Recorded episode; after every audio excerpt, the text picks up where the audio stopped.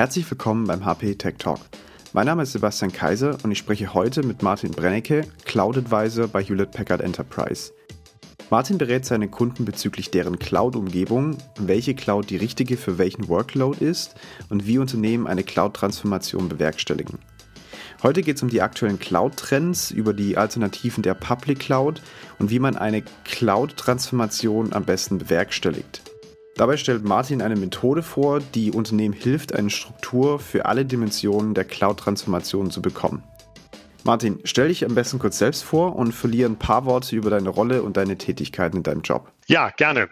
Ähm, also ich bin Solution Architect und Cloud Advisor in der Hybrid Cloud Practice in der Dachregion und ich beschäftige mich eigentlich jeden Tag mit den Fragen, welche Technologien, welche Strategien und welche Konzepte unsere Kunden denn für eine erfolgreiche und vor allen Dingen auch erfolgreich nachhaltige Cloud-Strategie äh, brauchen äh, und wie sie diese einsetzen können.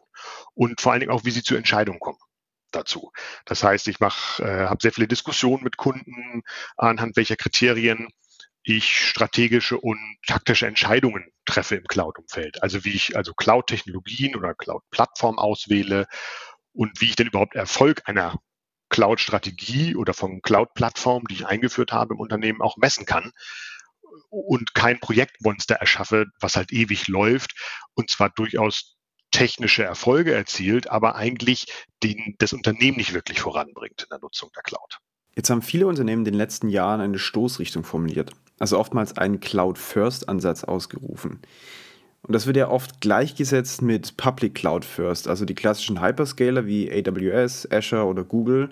Was genau verbirgt sich denn dahinter? Gibt es da so eine Stoßrichtung, die immer dieselbe ist? Ist die auch richtig? Und, und wie schätzt du das ein? Das würde mich mal interessieren. Ja, bei einer Cloud-First-Strategie denken ja, wie du es eben gerade schon gesagt hast, die meisten tatsächlich an Public Cloud First, also an die großen Hyperscaler wie, wie AWS, Azure und so weiter. Maximal vielleicht noch an lokale Anbieter, die jetzt im Rahmen von Gaia X oder der DSGVO äh, in der Breite ein bisschen relevanter werden. Diese Denke ist aber für mich zu kurz gesprungen eigentlich, wenn ich Cloud First sage. Dazu kommen wir vielleicht später nochmal im, späteren Verlauf. Ähm, denn eine Cloud First Strategie bedeutet im Extremfall ja, dass ich alle meine IT, also alle Workloads, alle Applikationen und auch alle meine Daten, neue Sachen, die also erst entstehen, aber auch existierende, zu einem Cloud-Anbieter, zu einem Public Cloud-Anbieter, zu einem Hyperscaler ähm, rüber migriere. Wenn ich neue Workloads erschaffe, dann ist das natürlich im Idealfall äh, auf Basis von modernen Anwendungskonzepten wie, wie Microservices, also containerbasiert. Und äh, bei existierenden Applikationen mache ich im simpelsten Fall einfach ein Lift and Shift, also nehme meine VMs und meine Daten und schiebe sie einfach zu einem Public Cloud Anbieter. Und ähm, ob, ob das aber noch richtig ist, also diese Stoßrichtung äh, Cloud First richtig ist, ist halt wirklich die Frage, was, was versteht man darunter? Denn wenn ich halbwegs blindlings ähm, das vorantreibe und alles pauschal und ohne individuelle Betrachtung in die Public Cloud rüber migriere, dann ist es sicher nicht sinnvoll. Aber das war es auch noch nie. Da gibt es zahlreiche Beispiele, dass das durchaus technologisch zwar funktioniert, aber das Unternehmen in den Zielen, die mit Cloud-Technologie und Cloud-Computing eigentlich äh, erreicht werden sollen, nicht wirklich voranbringt. Bezogen auf die Kosten zum Beispiel, ja, weil ich Services noch dazu brauche, die meine Rechnung einfach ähm, äh, äh anders äh, aussehen lassen am Ende. Ich habe Datentransferkosten und vor allen Dingen auch, was so Prozessveränderungen im, im Unternehmen angeht. Denn die, die eigentlichen Ziele, die man ja erreichen will, wenn ich einen Move to Cloud mache, also Application Modernization, ähm, dass ich äh, Prozesse verschlanke und auch historische Altlasten so ein bisschen loswerde, das stellt sich nicht automatisch ein. Das, das passiert nicht einfach nur, weil ich einen Move to Cloud mache. Das heißt, wenn ich also nicht agile Prozesse oder veraltete Prozessstrukturen und ein veraltetes Abteilungs- und Silo-Denken in die Public Cloud migriere, dann werde ich dadurch ja nicht plötzlich modern und agil sondern da steckt eben Arbeit hinter. Ich, ich muss mich verändern, ich muss die Company verändern, ich muss die Abteilungsdenke vielleicht auflösen und ich muss die Technologien bewerten und verändern, um dann wirklich diese Benefits, die ja durchaus mit einem Move to Cloud verbunden sein können, ähm, um diese Benefits zu heben und dann auch einen nachhaltigen unternehmerischen Effekt überhaupt zu haben. Und genau dieses Thema, also die, die sozusagen die Arbeit hinter einer Cloud-Migration oder die sich um so eine Cloud-Migration drumherum gruppiert, die wird häufig, beziehungsweise wurde in der Vergangenheit relativ stiefmütterlich behandelt. Und dann habe ich zwar ein technologisches Projekt durchgeführt, habe aber nicht wirklich das Ziel erreicht, was ich aus unternehmerischer Gesamtsicht eigentlich erreichen möchte. Und ähm, das heißt, ohne ein seriöses Sourcing-Konzept oder Landing-Zone-Konzept ähm, passiert es halt schnell, dass das in so eine Art Profilierungsstreben ähm, äh, ausartet, dass ich einen neuen Top-Entscheider äh, äh, im Unternehmen habe, der möchte jetzt öffentlichkeitswirksam Cloud First durchsetzen. Ähm, dann, das wird dann signalisiert, dass jetzt endlich mal aufgeräumt wird und ähm, äh, dass jetzt alte Prozesse abgeschafft werden und äh, dass wir jetzt mit dem Move to Cloud ähm, da richtig was schaffen. Man positioniert sich so ein bisschen als Macher, geht dann halt aber schnell mal an der Realität vorbei, wenn ich nicht aufpasse und an den eigentlichen Zielen, die hinter so einem Move to Cloud stecken sollten. Und außer eben, man macht in eben diesen anderen Bereichen eben auch seine Hausaufgaben. Und jetzt nochmal vielleicht ganz zum Schluss nochmal zur Frage, ist diese Stoßrichtung noch die richtige? Das war ja die eigentliche Frage von dir. Ja, auf jeden Fall ist das eine richtige Stoßrichtung, denn, denn Cloud-Konzepte und auch damit zusammenhängende Konzepte im Bereich zum Beispiel Application Design und äh, wie, wie ich zusammenarbeite in einer Unternehmens-IT, die bieten auf jeden Fall klare Vorteile und Agilität. Aber es kommt halt darauf an, was ich wirklich damit meine mit meinem Move to Cloud und was ich ähm, auch wirklich mache. Es gibt zum Beispiel Workloads, die exzellent in die Public Cloud passen, ja, weil ich dort halt Möglichkeiten habe, die ich in der lokalen IT nur relativ unverhältnismäßig oder mit unverhältnismäßig viel Aufwand nur realisieren könnte. Spezielle Software-as-a-Service-Angebote, zum Beispiel im, im IoT-Bereich ähm, oder, oder Content Delivery, wenn ich jetzt irgendwie Content streame und verteilen möchte. Ähm, oder ich habe bestimmte Lastspitzen aufgrund spezifischer Hardware- und Softwareanforderungen und so weiter das perf perfektes Placement für die Public Cloud. Und genauso gibt es eben auch Workloads, die gut in eine Private Cloud passen. Und ähm, dieses Platzieren dieser Workloads in entweder die eine Variante einer Cloud oder eine andere Cloud, das sollte dann halt Ergebnis äh, von relativ objektiven Bewertungskriterien sein und da muss halt ein bewusster Entscheidungsprozess hinterstecken. Und wenn ich das dann auch noch ordentlich in meine Unternehmenslandschaft, also meine Prozesslandschaft integriere, dann habe ich echt eine Chance, mit meinem Move to Cloud was zu gewinnen und, und agil und modern und kostengünstig zu werden. Ich würde gerne nochmal auf diese Alternativen, also die verschiedenen Cloud-Modelle eingehen. Also du hast ja gerade gesagt, es gibt nicht nur die klassischen Public Cloud-Ansätze, sondern ich kann das Ganze auch private machen. Also vielleicht sogar eine hybride Version draus bauen, also Public und Private miteinander verbunden. Wann genau sollte man jetzt nicht in eine Public Cloud gehen und was wäre die Alternative der Private Cloud? Oha, ja, ähm, äh, gute Frage. Der, das erste vielleicht ist, Cloud sollte nicht als Ort verstanden werden, also als Location. Ja? Also das Z vom, vom Hyperscaler wie, wie, wie AWS. Ähm, Cloud sollte als Erfahrung und als Konzept verstanden werden und betrachtet werden, wie ich in Zukunft IT-Services selbst designe, äh, betreiben möchte, aber auch vor allen Dingen beziehen möchte. Es kommt also nicht darauf an, pauschal alles irgendwo hin zu migrieren, sondern es beschreibt eigentlich die Eigenschaften von, von Services, ähm, von, von der Denke, wie ich auf IT und IT-Services schaue. Beispiel Self-Service, Pay-per-Use. Ähm, es soll alles hyperautomatisiert sein. Ähm, wir nutzen nur standardisierte und offene APIs. Das sind so Dinge. Ähm, also Cloud sollte eher dann das Selbstverständnis der IT-Abteilung äh, äh bezeichnen, wie Services für die eigenen internen oder externen Kunden bereitgestellt werden. Deswegen, das passt auch zu dem, was ich vorher schon gesagt habe, Cloud ist auf jeden Fall in vielen Bereichen der absolut richtige Weg, aber eben als Richtlinie sollte man das verstehen, wie zukünftig IT-Services bereitgestellt und genutzt werden oder Applikationen entwickelt werden und nicht als Ort, ähm, wo ich vieles hinschiebe, ohne das wirklich mit einem Konzept durchdacht zu haben. Und ähm, du hattest ja nach Alternativen gefragt. Naja, wenn ich Cloud als Konzept verstehe und eben nicht als Ort, dann gibt es eben je nach Situation und Workload durchaus Alternativen zu einer reinen oder einer relativ unreflektierten Public Cloud denke. Das kann zum Beispiel eine eigene Private Cloud sein, in meinem eigenen RZ oder an verteilten äh, äh, Edge-Lokationen, also an verteilten Werkstandorten zum Beispiel die ich dann entweder selbst betreibe oder auch mir betreiben lasse und äh, von der ich dann ähnlich sag mal, einer Public Cloud äh, äh, denke, ähm, mir in einer Art von Self-Service, zum Beispiel Virtual Maschinen oder auch Container Pods oder auch irgendwelche anderen IaaS oder, oder PaaS äh, in einem Pay-per-Use-Nutzungsmodell beziehe und auch nutzen kann. Und ähm, mehrere Public und Private Clouds, also nehmen wir an, ich habe jetzt mehrere Hyperscaler, die ich vielleicht nutze und dann habe ich noch ein, zwei Private Clouds und noch vielleicht eine traditionelle IT, die bette ich dann in meine, ja, in meine Hybrid Cloud Strategie ein. Ne? Und klingt jetzt vielleicht ein bisschen akademischer, als es eigentlich ist. Es bedeutet eigentlich nur, ich mache mir anhand von gewissen Kriterien Gedanken, wie will ich wo welche IT-Services entweder bereitstellen oder aber auch beziehen von einem Anbieter und wie kombiniere ich die sinnvoll. Ich transformiere mich also eigentlich in eine Art von, von Service Broker. Und ähm, nur weil ich zum Beispiel Service im eigenen RZ lokal halte oder im RZ eines Housing-Anbieters, wenn ich jetzt meine eigenen RZs äh, schließen möchte, heißt das ja nicht, dass ich die auch alle selbst betreiben muss, wie in eine klassische IT-Abteilung. Also auch hier kann ich ja Entscheidungen treffen, was will ich bereitstellen, selbst bereitstellen oder veredeln und was beziehe ich als Pay-per-Use-Service ähnlich einer, einer Public Cloud denke, aber eben zum Beispiel in einem ähm, Private Cloud-Konstrukt. Und ähm, dann hat es noch eine dritte Frage gestellt. Äh, äh, Gründe, gibt es Gründe, nicht in eine Public Cloud zu gehen?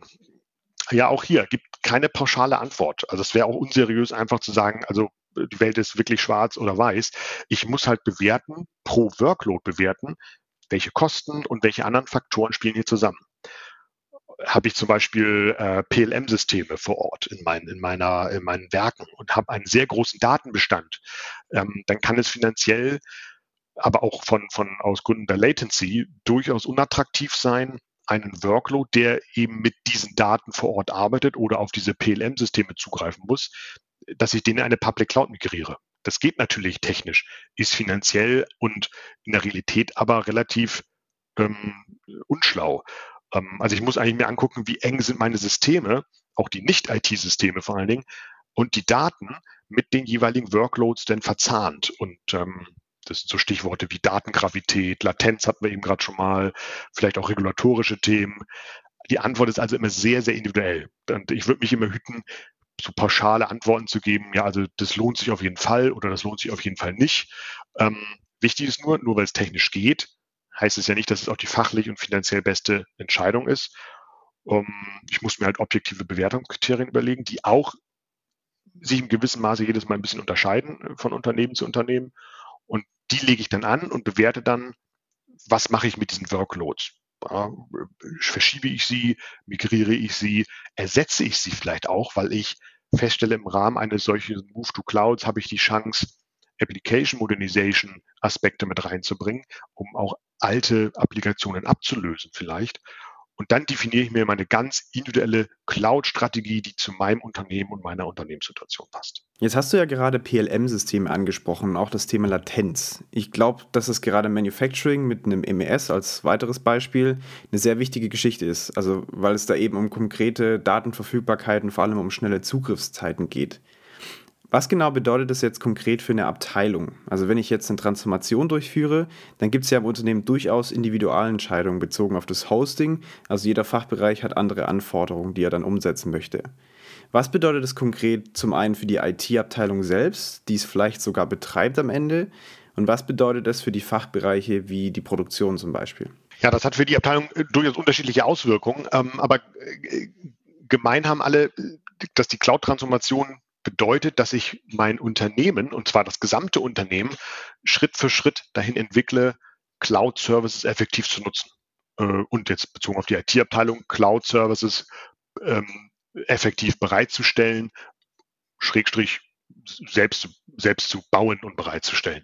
Ähm, bedeutet also, dass ich halt Prozesse, Abteilungseinteilungen, also auch die, die Aufbauorganisation des Unternehmens und die Aufgaben neu überdenke im Rahmen einer solchen Cloud-Transformation und äh, äh, damit eigentlich den wirklich nachhaltigen Effekt aus einem Move to Cloud überhaupt erziele. Denn, denn viele denken ja bei einer Cloud-Transformation häufig nur an die technologischen Aspekte, also der wirklichen Migration von, von Workloads von einer Legacy-IT zum Beispiel in einen Hyperscaler wie, wie AWS oder Azure oder, oder Google. Ähm, äh, klar brauche ich auch, ich muss äh, moderne Tools implementieren und so weiter. Ähm, ich nutze Infrastructure as a Service oder Platform as a Service zum Beispiel aus einer Public Cloud, aber das ist halt in Gänze, was Cloud-Transformation angeht, eigentlich viel zu kurz gedacht. Für eine IT-Abteilung bedeutet das nämlich genau das, was wir eben vorher schon hatten, das Thema, ich muss mir Kriterien überlegen für das Thema Workload Placement. Also wo packe ich aus welchen Gründen welchen Workload hin und wie entscheide ich das? Ähm, ich muss mir Gedanken machen, wie will ich in Zukunft grundsätzlich IT eigentlich sourcen, also einzelne IT-Services sourcen. Ich muss mir auch Gedanken machen, habe ich die Skills überhaupt in der IT? Ähm, wenn ich bestimmte Dinge mir nicht mehr selbst äh, baue, also zum Beispiel Infrastructure as a Service, das lasse ich mir in Zukunft liefern als, als Consumption-Modell, entweder in der Public Cloud oder eben auch äh, in einer Private Cloud, in meinem RZ. Ähm, und gleichzeitig sage, ich brauche aber andere Skills, ich will mich auf, auf äh, eher Application-Level-Themen ähm, konzentrieren, habe ich diese Skills in der IT? Also ähm, und wie komme ich dahin, dass ich die auch habe? Wie entwickle ich Personal weiter? Also das ganze Thema Change Management ist ein riesen Thema, was häufig nicht ausreichend berücksichtigt wird. Und wie, wie überwinde ich damit auch existierende Attitüden und Denkstrukturen? Also Beispiel, ganz einfaches Beispiel. Ähm, ich will äh, eher in Richtung DevOps-Methodiken gehen, in der Applikationsentwicklung oder in der, in der Bereitstellung von, von Applikationen.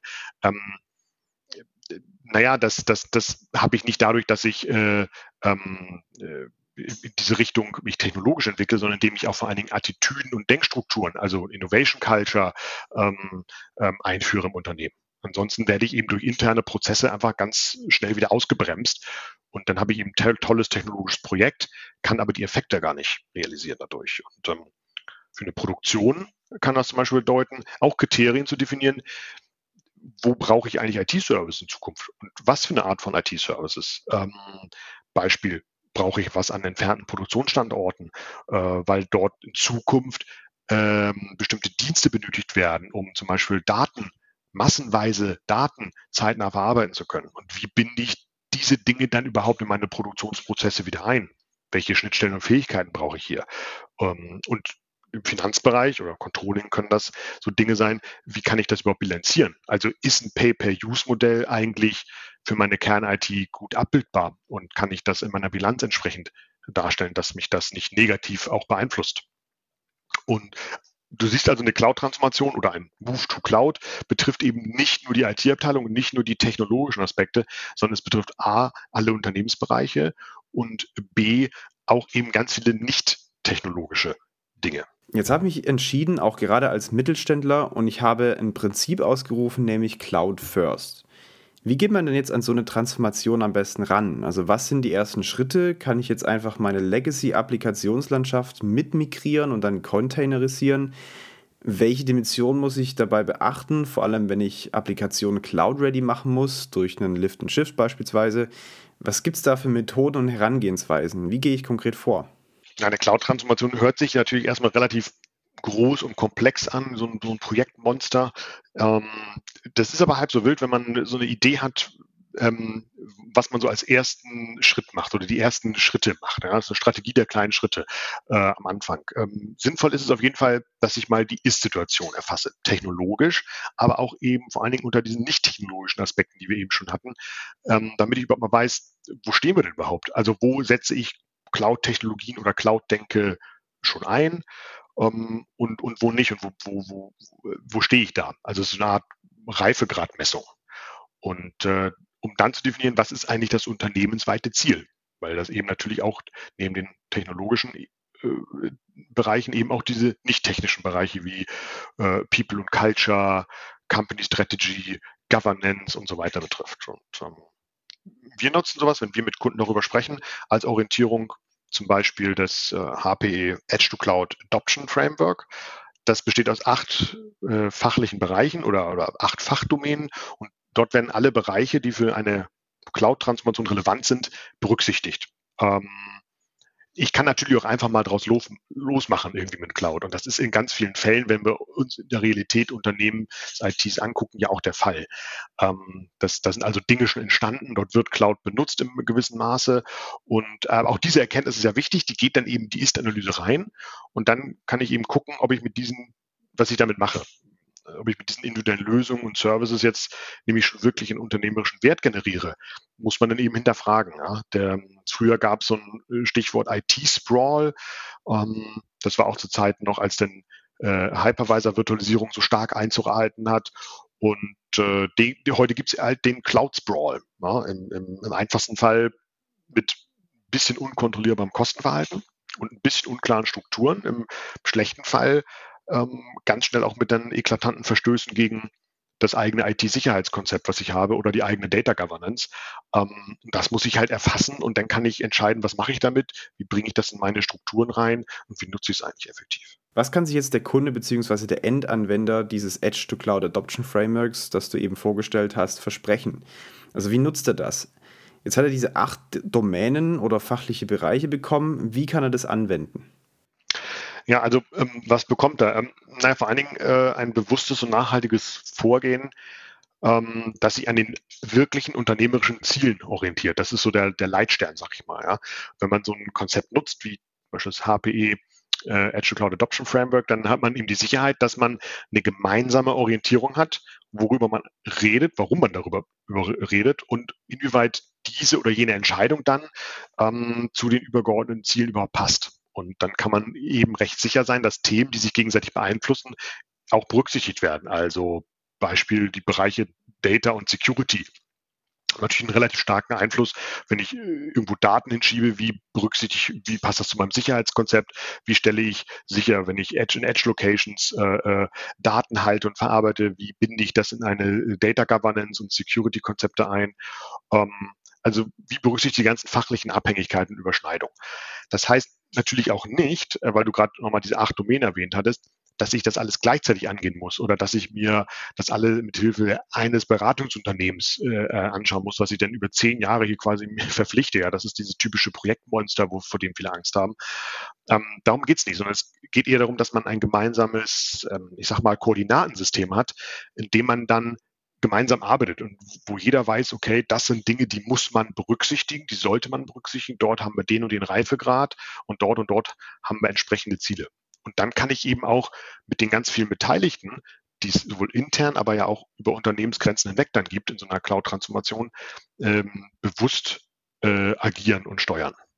Kannst du mal ein Beispiel nennen für eine dieser acht Domänen oder fachlichen Bereiche, wie du sie auch nennst, und vor allem, wie man den Reifegrad dann da messen würde. Ja, ja, ähm, also zum, zum Feststellen eines Reifegrads einer, einer so einer Domäne oder einer Dimension gibt es ja, sogenannte Maturity-Modelle. Das sind ähm, im einfachsten Fall sind das Fragebögen oder, oder Stakeholder-Interviews, die ich nutzen kann, um zum Beispiel für einen Bereich zum Beispiel im Bereich Data oder im Bereich Applications einfach zu erfassen, wo stehen wir da heute? Ähm, was, was machen wir da heute? gibt auch andere äh, Möglichkeiten. Das sind dann zum Beispiel technologische, ähm, unter, technologisch unterstützte Dinge wie ähm, Analyse-Tools, die ich in der Umgebung laufen lasse, die einfach Daten sammeln und dann entsprechend äh, äh, optisch, grafisch schön aufbereiten äh, für mich und, und dadurch Zusammenhänge klarer werden, die ich so vielleicht gar nicht vorher erfasst hätte. Also welche Applikation redet eigentlich mit welcher anderen Applikation? Wo habe ich welche Netzwerk- Kommunikationsbeziehungen eigentlich zwischen? Wo habe ich Zugriff auf welche Daten. Ähm, und damit kann ich dann eben mit so einem sogenannten Maturity-Modell feststellen, wo befinde ich mich eigentlich in dieser Entwicklung hin zu einem Move to Cloud oder einem cloud-nativen Unternehmen. Und äh, im Bereich Applications äh, wären das zum Beispiel äh, so Fragen, gibt es Design- oder Sourcing-Richtlinien für Applikationen? Gibt es gemeinsame Standards für einen Applikationsbetrieb oder für die Interaktion zwischen Applikationen? Und ähm, im Bereich Data zum Beispiel äh, gibt es gemeinsame Standards für die Nutzung und Auswertung von anfallenden Daten. Ähm, wie weit bin ich denn auf dem Weg zu einer datenzentrischen Architektur? Das sind so Dinge, die ich denn damit erfassen kann. Was mich für die Domäne Applications mal interessiert, ist, welche Pain Points man da so typischerweise finden würde bei Kunden, wo du es angewendet hast. Was sind da so konkrete Herausforderungen? Ja, das hängt äh, sehr stark vom Reifegrad der jeweiligen Cloud-Transformation ab oder diesem Move to Cloud. Äh, was ich aber tatsächlich sehr häufig sehe, sind äh, Container-Deployments, ähm, die nicht wirklich sauber in die restliche IT von, des, des Unternehmens eingebettet sind. Ähm, da wurde dann typischerweise wurde das so vor Jahren von einer Unter-IT-Abteilung oder, oder vielleicht sogar von einem Fachbereich angefangen, mit, mit Microservices so ein bisschen rum zu experimentieren und so ein bisschen Schatten-IT aufgebaut, ja, entweder lokal, aber meistens irgendwo in der Public Cloud, in irgendeiner Public Cloud. Und das wird dann immer größer und immer größer und plötzlich laufen da teilweise produktive Workloads drauf. Um, aber eine Integration in die Unternehmens-IT hat halt nie wirklich stattgefunden. Also zum Beispiel in Backup-Konzepte oder in Disaster-Recovery-Plan oder auch nur äh, auf der Compliance-Ebene. Um, das gibt es aber nicht nur einmal, sondern das gibt es dann gleich fünf oder sechs Mal im Unternehmen äh, auf drei verschiedenen Hyperscalern und einige Male als, als Infrastructure as a Service, weil ein Unternehmen halt oder ein Fachbereich angefangen hat, ähm, EC2-Instanzen zu nutzen mit, mit, VMs und dann haben sie da Container-Installationen aufgemacht. Andere beziehen das als, als, als Platform as a Service und nutzen dann Azure Kubernetes Service ähm, schon. Und das ist gar nicht so selten, wie man denn doch meint. Und ähm, das ist dann immer eine interessante Erkenntnis. Und da muss man eben überlegen, was macht man damit? Kann man das eben sinnvoll integrieren oder bewegt man das eben einen standardisierten ähm, Cloud-Betrieb über, der dann wieder zur Unternehmens-IT passt und so weiter. Und andersrum erleben wir es aber auch durchaus häufig, dass moderne Applikationsumgebungen eingeführt werden, aber das kulturelle Umfeld oder das Prozessumfeld des Unternehmens noch gar nicht wirklich dazu passt. Also keine agile Nutzung oder keine agile Zusammenarbeit eigentlich ermöglicht. Und dann habe ich durchaus ein schönes technisches Projekt implementiert, lokal oder auch in der Public Cloud, ist egal. Hab, bin sogar vielleicht im Zeitplan und im Budgetplan. Aber die erhofften Erfolge, also die und auf unternehmensweiter Ebene, die erhofften Erfolge, die stellen sich dann eben nicht ein, weil ja die Realität eigentlich diese schöne, tolle neue Technologie und die Möglichkeiten ähm, ganz schnell wieder ausbremst. Und ähm, es ist und bleibt einfach ein Zusammenspiel ganz vieler Faktoren, die berücksichtigt werden sollen. Also Martin, ich hätte auf jeden Fall Lust, mal mit dir in die anderen Domain noch einzusteigen, wenn sich die Zeit ergibt. Aber für heute würde ich es jetzt erstmal dabei belassen. Von daher vielen Dank für deine Zeit, äh, dass du das Ganze ausgeführt hast. Ich würde auf jeden Fall die ganzen Links zu den relevanten Dokumentationen, also auch gerade das, was du vorgestellt hast, in die Shownotes packen. Und dann kann man sich das ja im Nachgang gerne nochmal vor Augen führen. Vielen Dank für deine Zeit. Super. Danke, dir auch.